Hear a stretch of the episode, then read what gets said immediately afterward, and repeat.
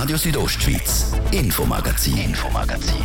Nachrichten, Reaktionen und Hintergründe aus der Südostschweiz.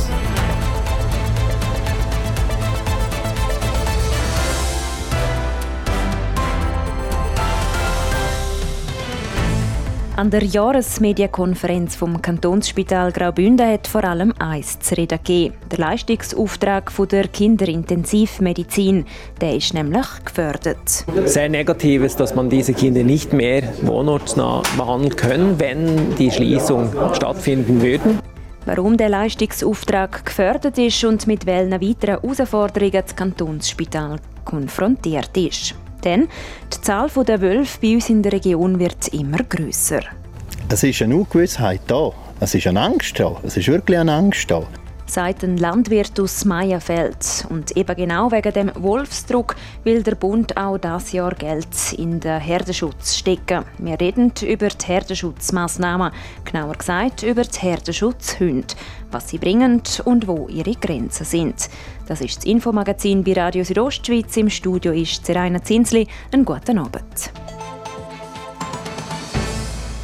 Das Kantonsspital Graubünden hat heute zur Jahresmedienkonferenz eingeladen.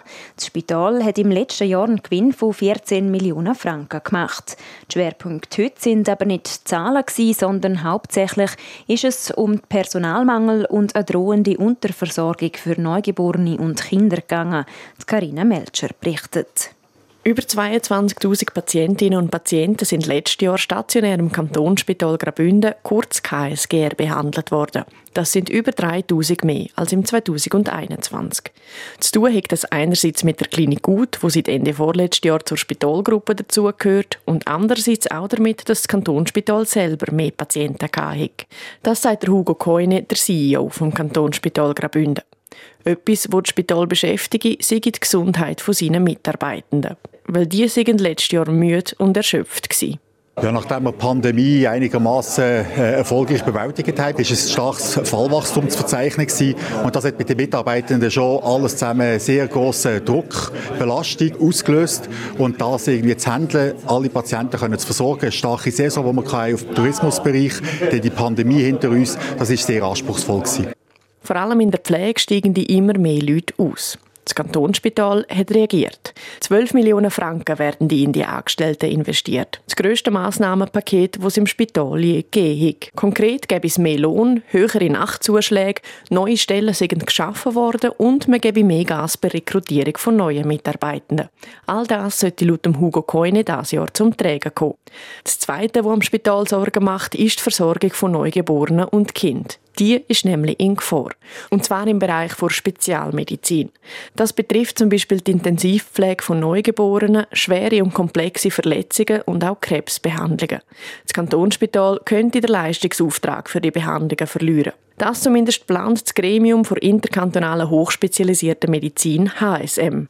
Der Präsident vom Stiftungsrat vom Kantonsspital Graubünden, der Martin Schmid, erklärt. Das ASM-Gremium ist zusammengesetzt aus Interessenvertretern von Universitätsspitälern, die rein qualitativ von den Fallzahlen sagen, dass man frühgeborene Risikoschwangerschaften in den Zentrums- oder Universitätsspitälern von Zürich und St. Gallen konzentrieren soll, dass nur dort Qualität sichergestellt ist, was wir einfach schlicht nicht nachvollziehen können.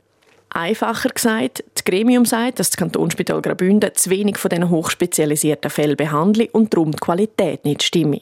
Sollte das Spital den Auftrag wirklich verlieren, wäre das schlimm für die Versorgung in Graubünden, weil es geht nicht nur um wenige hochspezialisierte Fälle, wie das früher mit der Herztransplantation nachvollziehbar der Fall war, sondern es geht da zwischen 500 und 1000 Fällen, die neu nicht mehr in Graubünden behandelt werden können, sondern alle unsere Bewohnerinnen und Bewohner müssen für diese Fälle nach Zürich oder St. Gallen gehen und das ist unverständlich. Im einzelnen Fall könnte das heißen, dass es je nach Wohnort zwei bis drei Stunden ginge, bis ein krankes Kind in einem Spital ankommt. Und das sei hochproblematisch. Das sagt auch der Beate Rokto, Chefarzt für Kinder- und Jugendmedizin. Das ist tatsächlich bei sehr kranken Neugeborenen, da ist die Zeit sehr, sehr wichtig. Und das kann tatsächlich auch lebensgefährdend sein. Das kann dazu führen, dass es Schäden gibt, die man später mit sich trägt im ganzen Leben. Weil das wissen wir, dass die langen Transportzeiten beim sehr kranken Neugeborenen ist etwas, was sehr negative Einwirkungen haben können für später. Für die Familie bedeutet das, dass sie nicht gleich viel bei ihrem Kind im Spital sein können, weil es zu weit weg ist. Und der Kontakt mit den Eltern sei sehr wichtig, dass das Kind wieder gesund werden kann. Zum Verhindern, dass es so weit kommt, wird das Kantonsspital laut Martin Schmid auf fachlicher und politischer Ebene aktiv. Eine Möglichkeit, die geprüft werde, sei, ob Graubünden aus dem HSM-Vertrag austreten könnte. In dem Fall wäre noch der Bundesrat für die Vergabe vom Leistungsauftrag zuständig. Und dem vertraue ich mir in dieser Angelegenheit mehr, wie der CEO Hugo Koine sagt. Das Kantonsspital Graubünden das beschäftigt über 300 Mitarbeitende. Mit dem Spital Wallerstadt sind auf Anfang Januar 200 neu dazugekommen.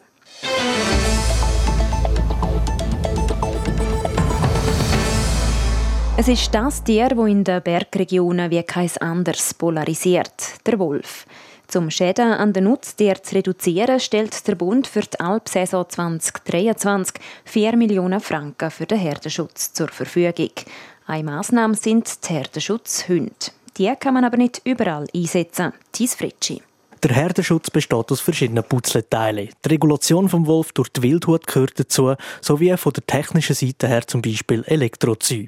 Ein anderes Puzzleteil ist der Herdenschutzhund. Der Jan Bonner ist beim Plantenhof Herdenschutzbeauftragter und ist dort zuständig für die Hunde. Er sagt, genau die sind der wirksamste Pfeiler für den Herdenschutz. Der Herdenschutzhund ist ein 24-Stunden-Arbeiter mit einem hohen Grad an Selbstständigkeit. Das ist auf der einen Seite lässig, weil dann, wenn ich schlafe, sollte er etwas tun.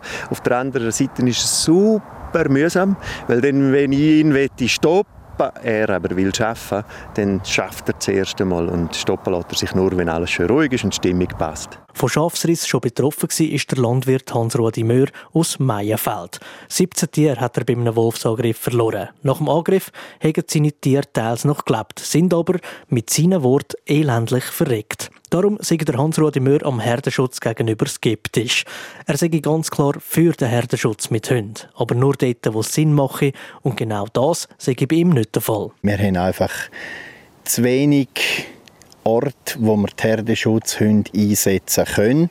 Wir haben, wenn wir hier an der Rheinebene Hunden anfangen, bei 500 Meter bis auf 1100, 1200 Meter, da ist einfach nebst dem Wald ist der Tourismus ein großes Problem. Oder wir haben viele Wanderer, viele Velofahrer, Ritter und dann kannst du Herdenschutz, das gibt nur Probleme. Die Hunde die sind sich an Menschen gewöhnt, sagt Jan Bonner, der zuständig ist für die Herdenschutzhunde. Denn die wachsen schon von klein als Nutztier auf. Sobald die frisch geborenen Welpen nach ein paar Wochen etwas sehen, erkundet die Welt mit ihrer Nase.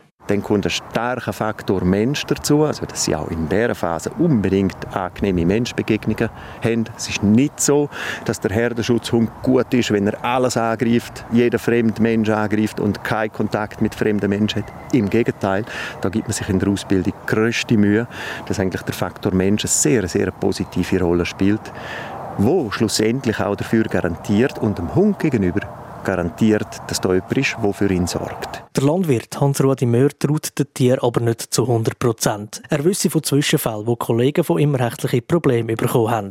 Am meisten Angst hätte er davor, dass ein Herdenschutzhund Menschen verletzt. Ich bin da eigentlich ein bisschen skeptisch und ein bisschen weniger offensiv, weil ich sage immer, vordurch sagt alles, äh, es ist kein Problem von den Hunden her und Zeug und so. Aber der Mensch muss sich dann ja auch noch richtig verhalten, wenn man eine Begegnung mit einem Herdenschutzhund hat. Wenn man einem Herdenschutzhund begegnet, soll man auch nicht stur weiterlaufen, sagt Jan Bonner. Ein bisschen langsamer werden, die Schultern leicht abdrehen und je nachdem einen leichten Bogen machen. Das signalisiert dem Hund, dass er ernst genommen wird. Und dann entspanne sich die Situation. Wolf sind auch hundeartige Tiere, das heißt auf Begleithunde, die vorbeispazieren, reagieren sie deutlich schärfer wie auf Personen, die vorbeispazieren. Also mit dem muss man immer rechnen, wenn man selber Hundeführer ist. Ähm, und in so eine Situation geraten, wo die Herde rum ist, dann sollte man eigentlich einen riesen Bogen machen oder gerne erst dort reinlaufen. Der nächste Albsommer fängt jetzt dann gleich an. Der Herdenschutz und vor allem der Wolf geistern beim Landwirt Hans-Rudi Möhr viel zu viel im Kopf herum. Aus all diesen Putzleteilen, wo der Herdenschutz daraus besteht, sollen wir jedes dürfen brauchen. Ich sage jetzt nicht, jeder Wolf muss weg und das ist klar, wir müssen leben mit dem Tier. Es ist ein Lebewesen, auch der hat das Recht auf ein Leben. Aber einfach, ich sage, wir müssen einfach auch eine Chance haben, um zu sagen, jetzt können wir unsere Herden schützen. Und wenn es auch ist, nicht nur mit Zäunen und Schutzhunden und so, dass man auch sagen kann, hey, jetzt kommt halt gleich einmal noch die Waffe ins Spiel. Egal ob Wolf, Herdenschutz, Behörden und Landwirt. Es ist ein Thema, das bewegt. Als Außenstehender ist es nur schwierig, sich ein Urteil zu bilden. Irgendwie haben alle Partien recht und auf der anderen Seite irgendwo durch wieder gleich nicht. Das ist der Beitrag von Thies Fritschi.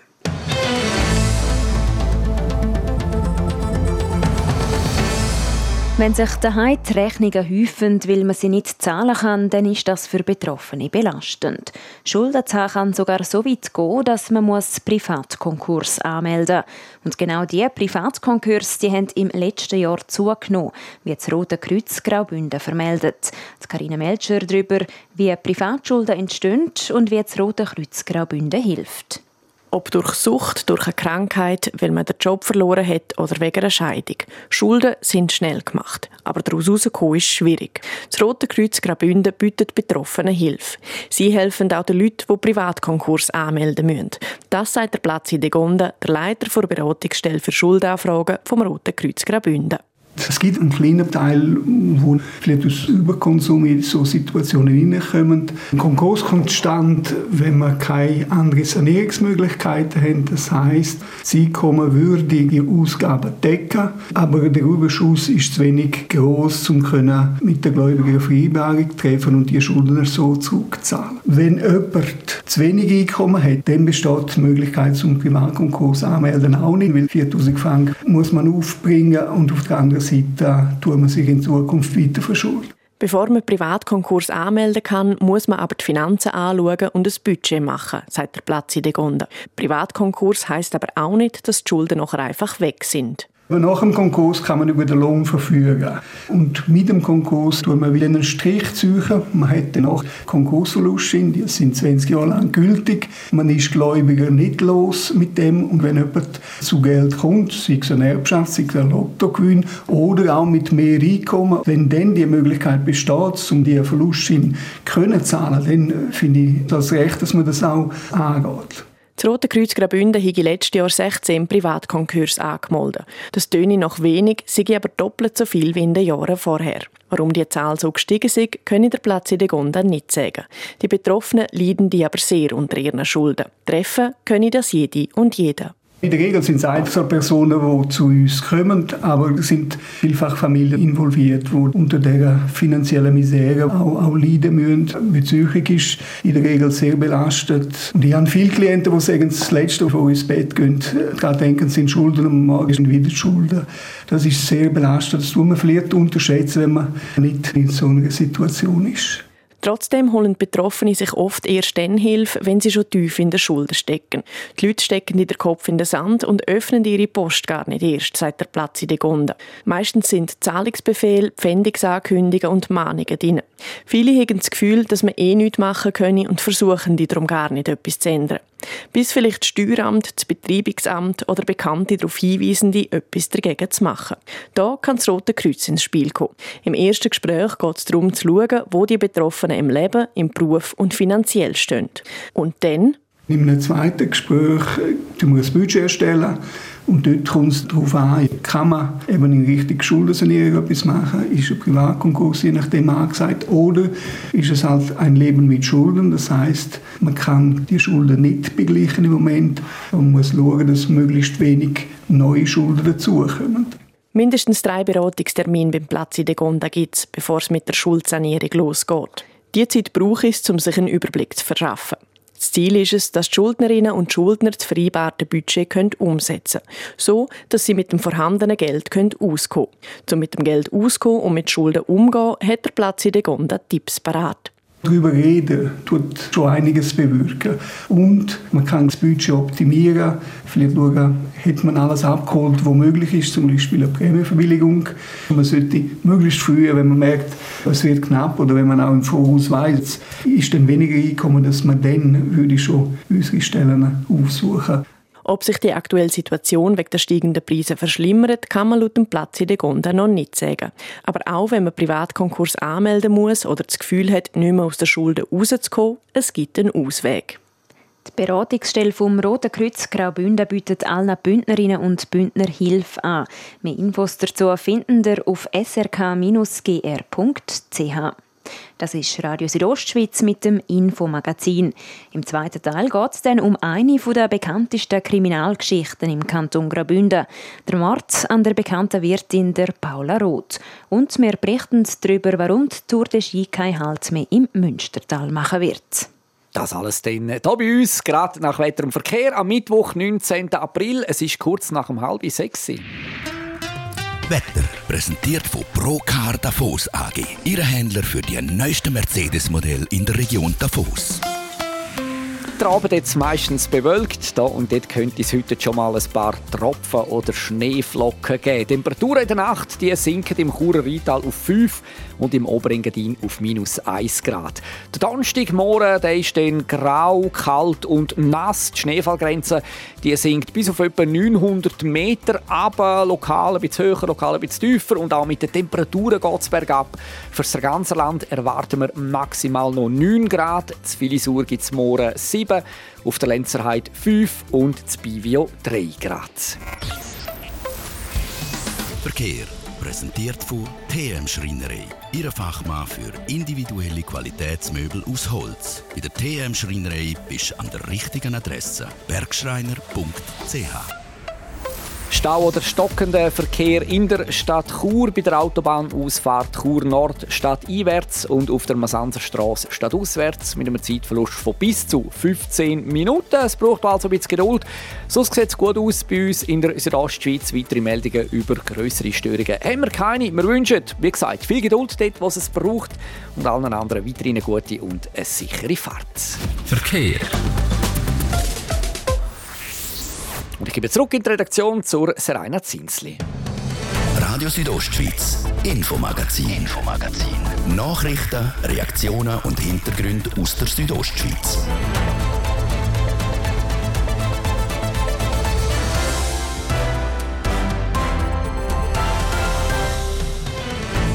Es ist eine der berühmtesten Kriminalgeschichten im Kanton Graubünden. Der Mord an der letzten Wirtin vor Bella Luna in Filisur. Es sind 35 Jahre her, seit Paula Roth bei einem Überfall ermordet worden ist. Wir schauen zurück auf das Leben und den Tod von einer Frau, die schon zu Lebzeiten zu reden gegeben. Und aus die Maus für die Tour de Ski im Münstertal. Der internationale Skiverband FIS hat der Event aus dem Kalender gestrichen. Klar ist es im ersten Moment eine Überraschung gewesen, aber wenn ich es jetzt im Nachhinein anschaue, von der Seite FIS, verstehe ich es irgendwoher. Warum die Tour de Ski keinen Halt mehr im Münstertal macht und was das konkret für die Region bedeutet. 35 Jahre ist es her, seit die bekannte Wirtin Paula Roth in ihrem Gasthaus Bella Luna in Filisur ermordet worden ist. Von den 60er bis in die 80er Jahre hat die oft als Original bezeichnete Wahlfilisurerin Menschen in ihrem Gasthaus empfangen und ist vielen in der ganzen Schweiz ein Begriff gewesen. Über die Paula Roth und ihr Gasthaus gibt es darum zahlreiche Geschichten. Wir haben mit einem Zeitzeug geredet. Anatina Schlegel. Der Jogi Battaglia hat in seiner Kindheit jeweils in der Ferien als Hausbursch für die bekannte Wirtin Paula Roth geschafft. Im Filisurer Gasthaus Bella Luna sind während dieser Zeit auch viele spezielle Gäste eingekehrt, wie er erzählt. In den Gästebüchern, da ist natürlich einiges prominent. Für Schweizer Fernsehen, da sind einige da gewesen. Meni Weber, Heidi Abel, Rodi Walter, die sind Gäste bei Paula. Nebst Fernsehprominenz aus dieser Zeit sind natürlich auch Leute aus der Region und Leute auf der Durchreise Gäste von Paula Roth in Bella Luna. Gewesen. Die originelle Wirtin hat aber auch komische Menschen angezogen. Beispielsweise hat einmal eine spezielle Glaubensgemeinschaft Zuflucht in Bella Luna gesucht. Die Separatisten die haben gesagt, die Welt geht unter. Nur dort drinnen bleibt es bestehen. Und das sind die natürlich mit haben sie noch zusätzlichen Stall gebaut zu dem bestehenden. Und dann haben sie immer pärchenweise Tiere mitgenommen. Eben Hähne, Schöfli, Geisen, weiß ich, immer pärchenweise. Die Weltuntergang ist es zum Fortpflanzen. Leute, die auf den Weltuntergang warten, sagen die aber nicht die einzigen auffälligen Gäste gewesen. Auch die Rockerszene hat sich gerne in Bella Luna getroffen, wie der Jockey Battaglia berichtet. Sie war eigentlich immer aufgestellt. Darum hat sie es mit diesen Jungen können, mit diesen Hells Angels oder den Biker-Treffen, Döff-Treffen hat sie viel gehabt. Und die natürlich oben, wo jetzt Bar ist, haben sie Massenlager gehabt. Die doch dort können gratis, dort haben sie etwas auskonsumiert. Und dort können in dem Massenlager schlafen. Paula Roth hat im Prinzip jeder in ihrem Gasthaus willkommen geheissen. Am 18. April 1988 hat sie aber der falschen Person die Türen geöffnet. Drei Männer sind hinter ihrem vielen Geld her, wo sie angeblich im Gasthaus Bella Luna aufbewahrt hat. Einer von diesen Männern hat dann die 70-jährige Wirtin mit einem Messer erstochen. Die Paula Roth und ihr Gasthaus Bella Luna sind Thema in unserer Wochenserie. Alle Teile zum Nachlesen gibt es im Internet auf südostschweiz.ch bellaluna. Morgen geht es an dieser Stelle dann um die Zeit gerade nach dem Mord. Wie ist der genau aufgedeckt worden? Das hören wir im vierten Teil von unserer Serie über die Paula Roth.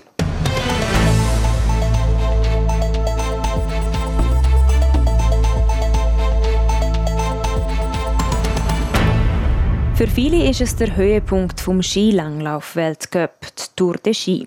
Immer wieder hat es auch eine Etappe in der Schweiz gegeben, und zwar auf der Lenzerheide oder in der Walmüsteier.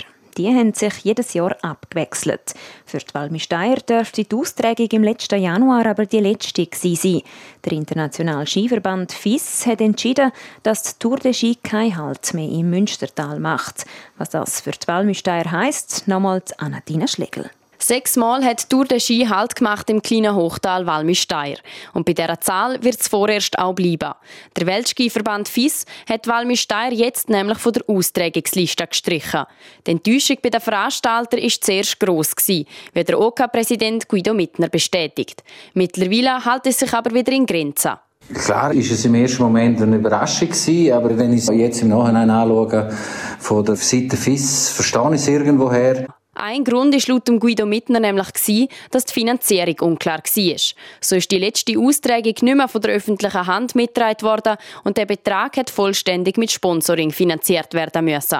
Das hat aber durchaus funktioniert, für das Erste. Wir haben sämtliche Kosten können decken und wir hätten auch weiterhin, dass es so können, eventuell weiterführen. Aber auch dort ist natürlich, wenn der Rückhalt von der öffentlichen Hand nicht da ist oder nicht mehr so groß da ist, wie sie auch schon war, dann wird es irgendwann schwierig, auch für uns. Oder? Weil ich gehe nicht davon aus, dass wir 20 Mal hintereinander immer den gesamten Betrag über Sponsoren gefunden hätten.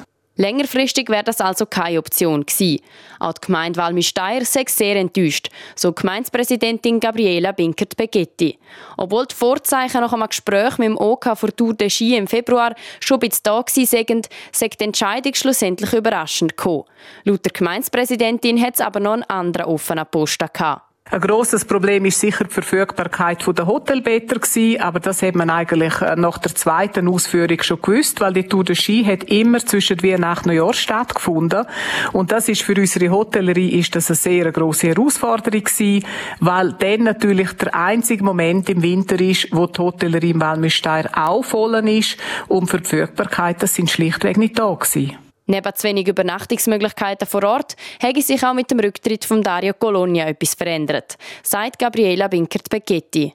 ich denke, das Feuer rund um den Dario Colonia, das ist natürlich jetzt schon nicht mehr so. Das hat man schon gemerkt. Das, ich würde schon sagen, dass das etwas mit dem zu tun hat. Und er ist natürlich schon, er ist unser Aushängeschild gewesen. Er hat fürs Walmüsteier, ist überall genannt worden, gute Werbung gemacht. Und äh, das ist nicht mehr das Gleiche, wenn der Dario nicht am Start ist. Das ist ja so. Auch wenn die Walmüsteier in naher Zukunft also kein Austragungsort mehr für Tour de Ski sein wird, stecken sie den Kopf nicht in Sand. Aktuell suche ich mir noch Alternativen zu dem Event. Ein konkreter Vorschlag liegt aber noch nicht auf dem Tisch. Neben der Lenzerheide ist die Walmüsteier der einzige Schweizer Austragungsort für die Tour de Ski. Gewesen. Was es für einen Ersatz folgen wird, das ist noch nicht bekannt.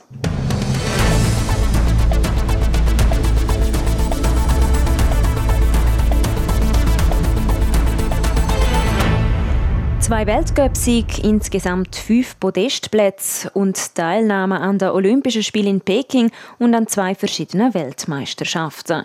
Über zehn Jahre lang hat der Jos Berry im Skicross-Zirkus mitgemischt. Vor kurzem hat er seine Karriere beendet. Der Beitrag von Livio Biondini. Time to say goodbye, hat der Jos Berry noch vor seinem letzten Rennen in Kanada auf Instagram postet.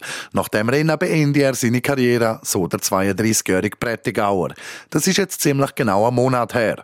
Seitdem schafft der Jos Berry wieder in seinem gelernten Beruf als Zimmermann. Wie so ein Alltag jetzt beim Ex-Profi aussieht. Im Morgen früh aufstehen?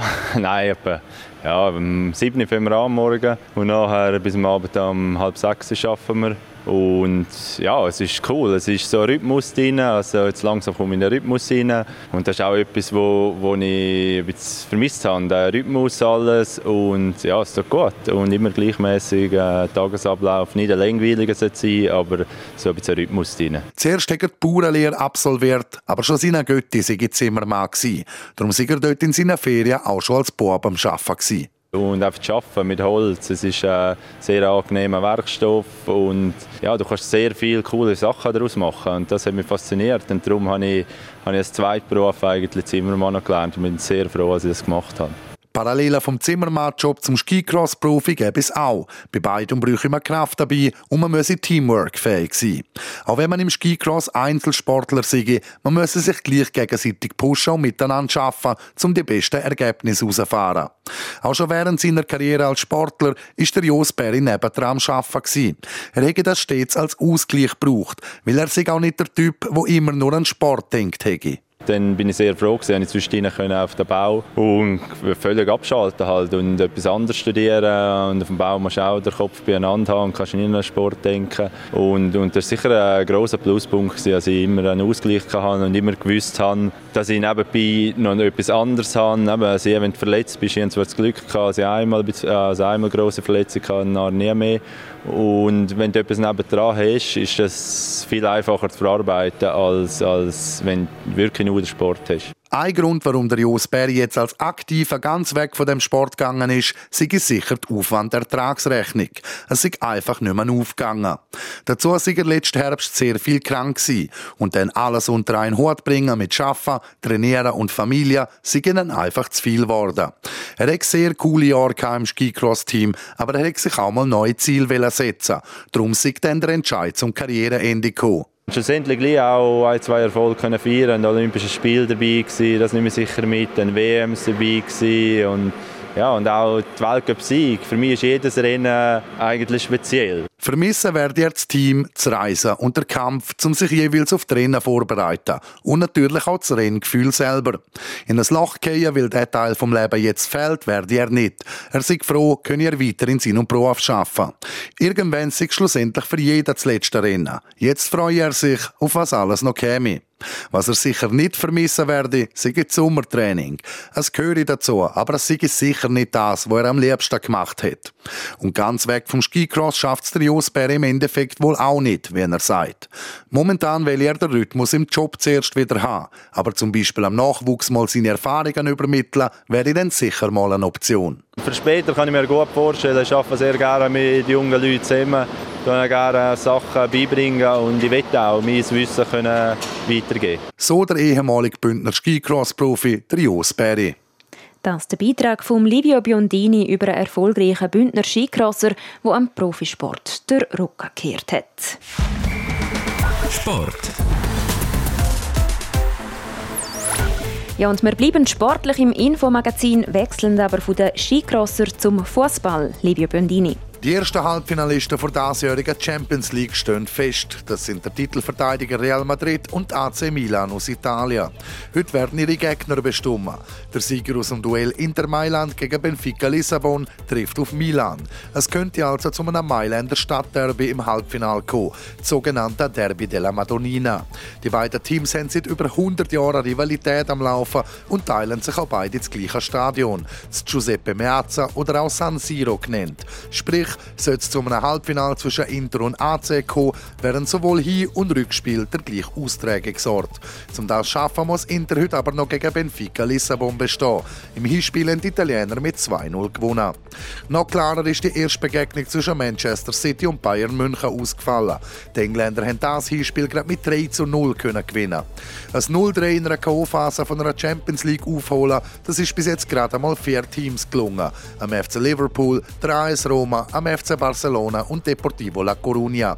Seit bei Bayern der Julian Nagelsmann als Trainer entlassen worden ist und der Thomas Tuchel übernommen hat, ist spitz der Wurm drin. Im DFB-Pokal sind sie gegen Freiburg rausgefallen. In der Bundesliga hat es zuletzt nur ein 1-1 gegen das abstiegsbedrohte Hoffenheim gegeben. Dazu ist es nach dem Spiel gegen Man City zu einer Rangelei zwischen den Superstars Sadio Mané und Leroy Sané gekommen.